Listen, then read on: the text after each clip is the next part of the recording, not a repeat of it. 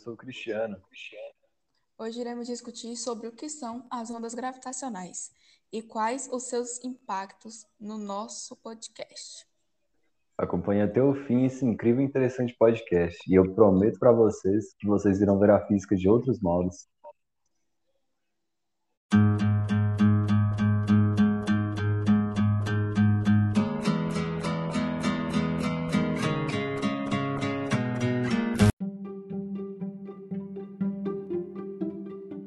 Em 1916, Albert Einstein previu a existência de ondas gravitacionais em sua teoria que ele apelidou de Teoria da Relatividade Geral.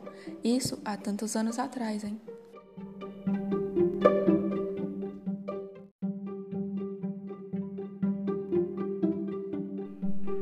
Ana, é incrível pensar que uma pessoa que não tinha nenhum tipo de tecnologia conseguiu produzir uma teoria sobre o espaço na época se conhecia tão pouco sobre o espaço, não tinha tecnologia, a tecnologia não era avançada o suficiente para ter estudos assim sobre ondas gravitacionais, sobre esses assuntos. Principalmente como hoje, que tem toda casa, todas as casas normalmente tem tecnologia, tem um celular, tem uma televisão, tem transmissão via rádio e na época se conhecia tão pouco. Aí chega o Einstein, como o gênio que ele é, desenvolve uma teoria e consegue mais tarde ser comprovado cientificamente. Não, o cara é um gênio, incrível, incrível mesmo. Mas Ana, agora eu fiquei bem curioso. Conta pra gente o que era essa teoria da relatividade geral. Bom, é uma teoria não linear. Para quem não conhece muito sobre física ou conceitos assim, isso significa que as ondas gravitacionais devem interagir e se espalhar em algum nível do espaço e inclusive no qual também fazia parte a conclusão dada por ele de que a gravidade era uma deformação no espaço-tempo. Incrível, não é? Você tirou as palavras da minha boca. Mas voltando ao assunto, essas ondas cósmicas se entendem como as pequenas ondas produzidas quando jogamos uma pedra numa lagoa e que, sinceramente, é algo que todo mundo já fez um dia então fica mais simples para entender. Sabe, infelizmente, apesar do físico ter desenvolvido a sua base dessa teoria sobre as ondas gravitacionais, ele não conseguiu comprovar a sua existência. Mas, de toda forma, ele ainda teve seus créditos, mesmo bem atrasados.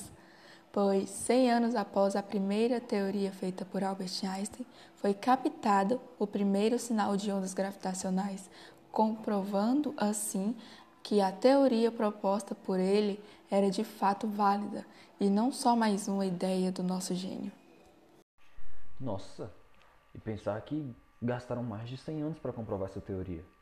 Não, é muito intrigante que ele tenha pensado na existência dessas ondas, sendo que só 100 anos mais tarde é que conseguiriam ser captadas e comprovadas cientificamente.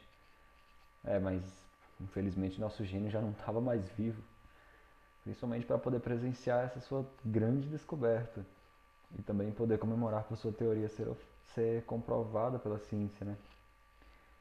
Até mesmo seria muito interessante ele poder estudar sobre ela, né?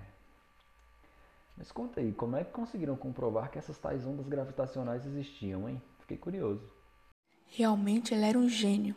Mas agora, voltando às ondas, foi possível detectar de forma direta as ondas gravitacionais em 14 de setembro de 2015 com a contribuição dos pesquisadores Warren Rush e Bell Page, que é Kip Turner. Só foi possível também a confirmação da existência dessas ondas gravitacionais devido ao complexo de observação localizado nos Estados Unidos, denominado LIGO. Um era localizado em Livingston, no estado de Louisiana, e outro Hanford, no estado de Washington. Ah, mas deve ter tido uma grande equipe e um equipamento de ponta para que esse passo de detecção das ondas fosse impossível, né?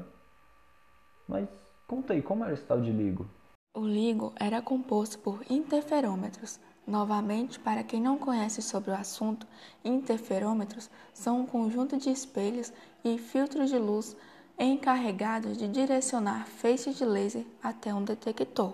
Foi por meio deles que conseguiram detectar as ondas Porém, as ondas que recebemos do espaço eram muito fracas e por isso demorou tanto tempo para que as ondas fossem detectadas. Até porque somente corpos com grande massa sobre fortes acelerações conseguem emitir ondulações em um grau razoável para a captação e registro desses observatórios. Nossa, é bem específico, me conte mais, agora eu fiquei interessado. Por exemplo, as primeiras ondas que foram detectadas, aquelas lá de 2015, surgiram a partir da fusão e depois explosão de dois buracos negros. Mas também a explosão foi tão forte que as ondas conseguiram viajar na velocidade da luz, vindas de aproximadamente 1,3 bilhões de anos-luz da Terra. Tanto tempo de viagem e velocidade me deixa até meio enjoado só de pensar, sabe? É muita coisa. Te entendo muito bem. Mas ainda sobre elas, essas ondas podem ser emitidas por diversos eventos gigantescos de explosões, como, por exemplo, além da junção dos buracos negros, também podemos ter ondas gravitacionais a partir de explosões de estrelas de nêutrons, como será citado mais à frente. Sabe, eu nunca imaginaria que algo assim poderia acontecer. Mesmo que minha mente ande sempre na lua. Mas falando sério agora, na prática deve ser bem difícil detectar diretamente a presença dessas ondas gravitacionais, não é? Assim, eu pergunto isso porque o alongamento e a compreensão do espaço-tempo é muito pequeno.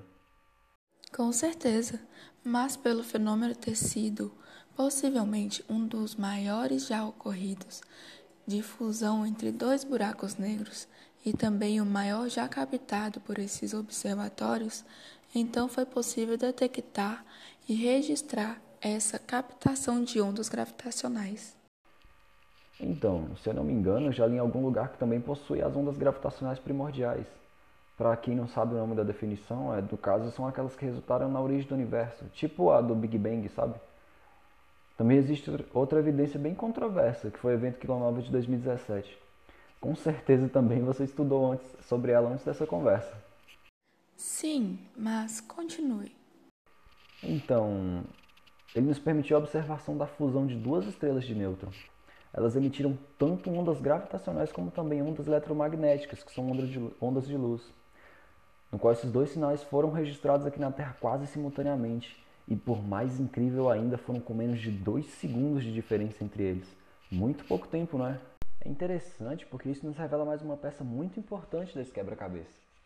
Qualquer atraso que ocorra com fótons enquanto eles viajam pelo universo, isso por causa da curvatura do espaço, também vai ocorrer com as ondas gravitacionais.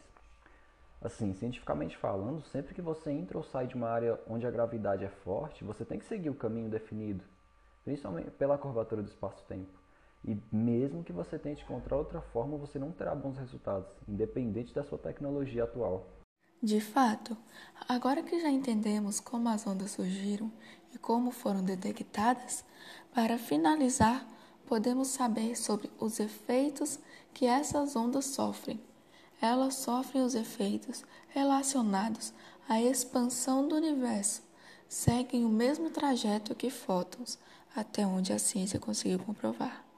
Sofrem os mesmos efeitos de dilatação do tempo que outras partículas sem massa e sofrem as mesmas mudanças em energia quando entram e saem de regiões com grandes curvaturas do espaço devido à gravidade.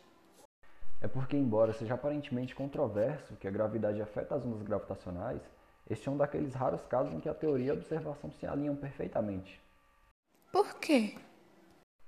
É porque elas demonstram que as ondas gravitacionais devem seguir os mesmos caminhos curvos estabelecidos pela presença de massa e energia do universo. Elas também têm seus comprimentos de onda estendidos à medida que o universo se expande. Elas obedecem às regras da dilatação do tempo e até mesmo, também, elas seguem os mesmos caminhos que os fótons, com claro, com exceção das interações com matéria.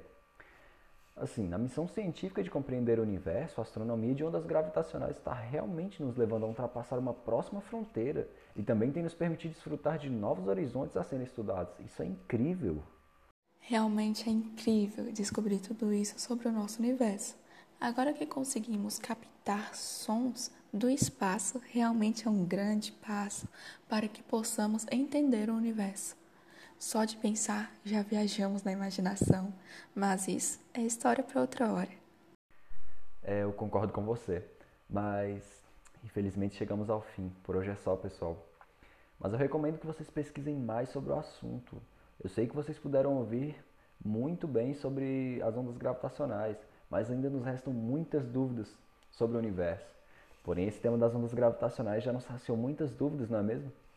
E até deixou uma galerinha mais interessada ou curiosa pela física que eu sei, hein? Não adianta negar. Obrigada pela presença e até a próxima. Para fechar com chave de ouro, eu vou deixar aí para vocês o som das ondas gravitacionais captadas pelo LIGO. É só para dar um gostinho mesmo e atiçar mais a curiosidade de cada um. Até a próxima!